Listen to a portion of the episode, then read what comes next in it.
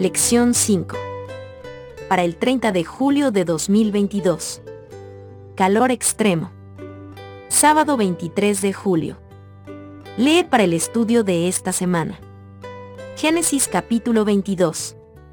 Oseas capítulo 2, versículos del 1 al 12. Job capítulo 1, versículo 6 y capítulo 2, versículo 10. Segunda de Corintios capítulo 11, versículos del 23 al 29. Isaías capítulo 43, versículos del 1 al 7. Para memorizar. Con todo eso, Jehová quiso quebrantarlo, sujetándole a padecimiento.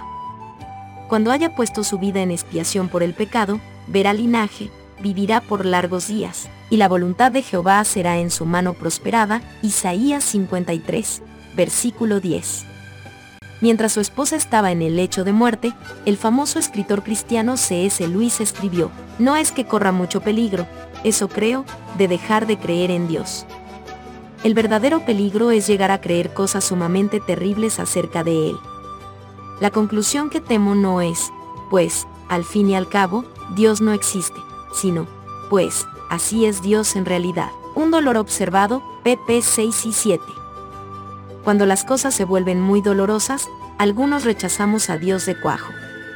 Otros, al igual que Luis, nos vemos tentados a cambiar nuestra visión de Dios e imaginar todo tipo de cosas malas acerca de Él. La pregunta es, ¿cuán candente se puede poner esto?